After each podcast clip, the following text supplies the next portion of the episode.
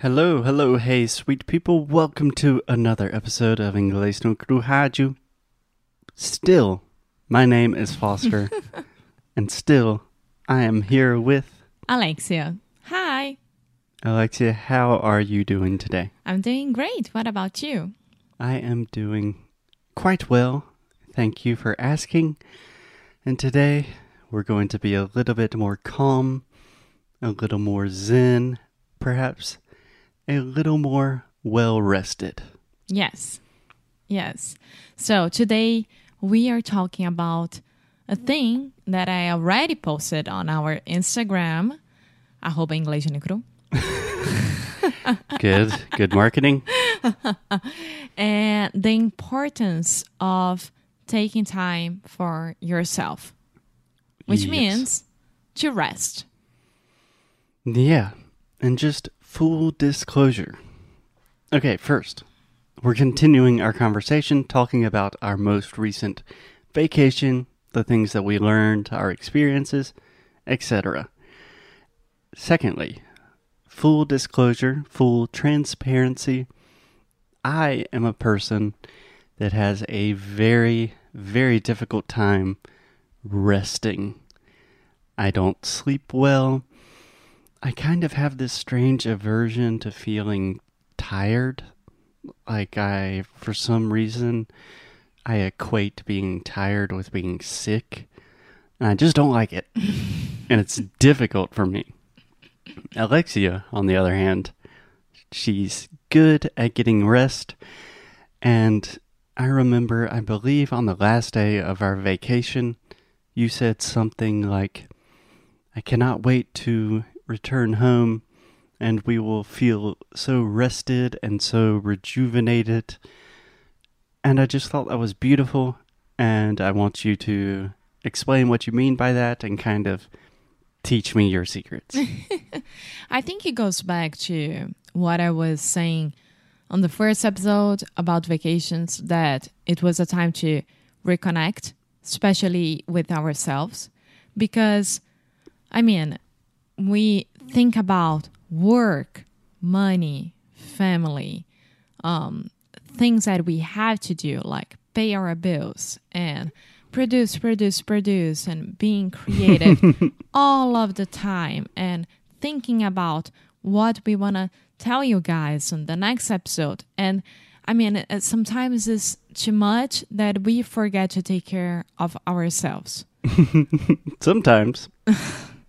and I realized that me personally, I need to take at least three days, five days off without thinking about anything to be back renovada Yeah.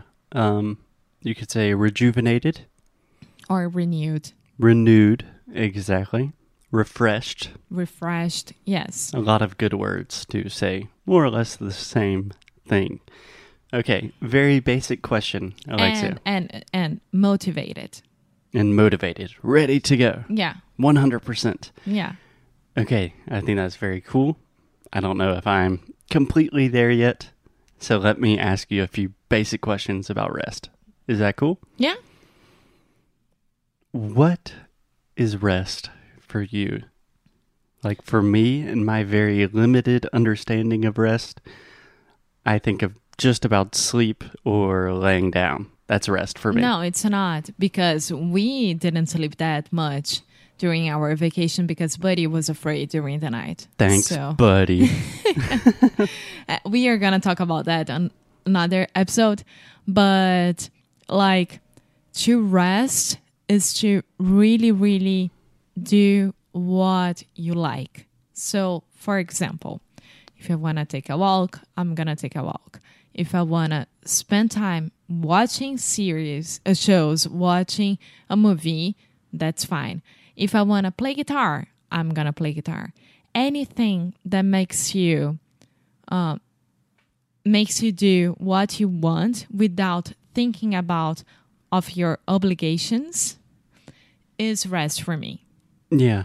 So, kind of anything that gives you a short break from the responsibilities and necessities of Yes. everyday reality. So during our normal days here working, for me, there are two times that I take breaks. Mm-hmm. One is taking Buddy out to have his walk. This is amazing because I'm outside. I'm not looking at my phone. I'm not thinking about anything besides is he pooping? Is he peeing? Is he grabbing anything from the street? So it's perfect. And the second time is when I am watching a new show on Netflix or whatever. Mm-hmm. And this is rest for me. Yeah, I think that's fantastic. I definitely agree with walking. I've talked about this many times on the show, but I think walking is like the best human activity that you can do. And if you can do it with a dog, it's even better. so I definitely agree that walking is definitely a form of rest. Yeah. Um, just my mind kind of works differently when I'm walking. I'm not as anxious. I have a wind in my face. My body's moving. That's really nice. Yeah. And I and I think that for example, I woke up at 5:30 today because Buddy woke me up at 5:30.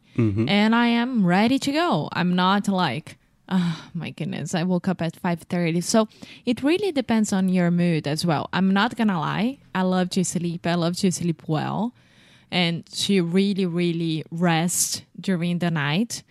Um if I don't sleep that well, I'm not gonna be 100% on the next day, but I can turn myself around and maybe my day would be like 50%, 40% without sleeping well.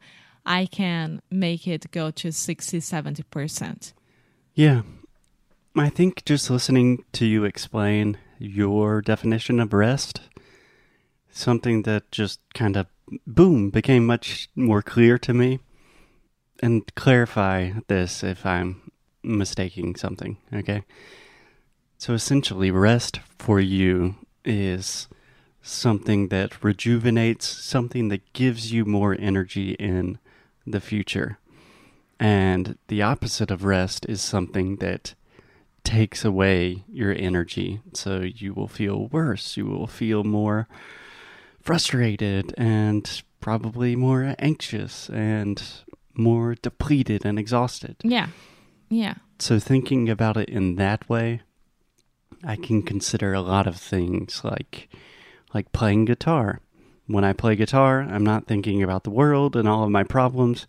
And normally after I play guitar, I feel a little bit more ready to go, a little happier, a little more energetic. Yeah. And there is a perfect example that I'm going to do it today. Um, you have a meeting this afternoon, which I'm not included in this meeting at all. Um, I'm going to go to my favorite store just to have the experience of going to this store.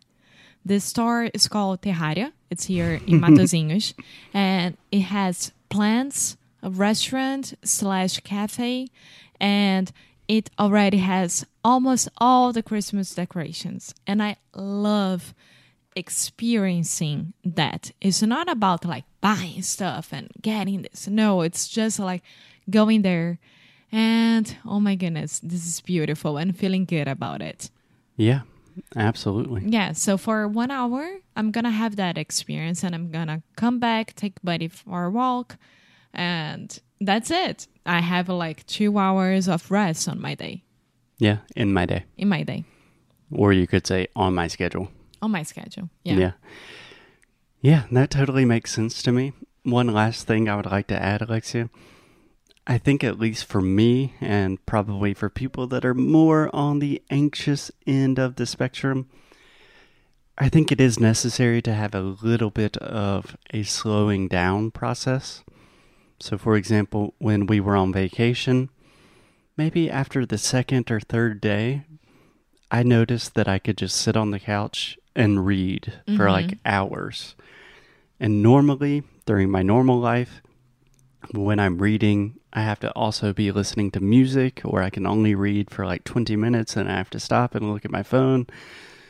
But to really have like just to slow things down, to turn the volume down a little bit, that gives me a little bit more space and more opportunity to rest. Exactly. Exactly. Cool. So, yeah, I think that's it. So, guys, go ahead and slow down. yeah, get some rest. I would recommend if you are someone that has difficulty resting, like me. Think about expanding your your concept of rest, because at least during this podcast, that helped me understand things in a different and more clear way. So Yeah. thank you, Alexia. No problem. I'm here to serve y'all. Awesome. So we will see you guys tomorrow. As always, keep up the good fight. And live well.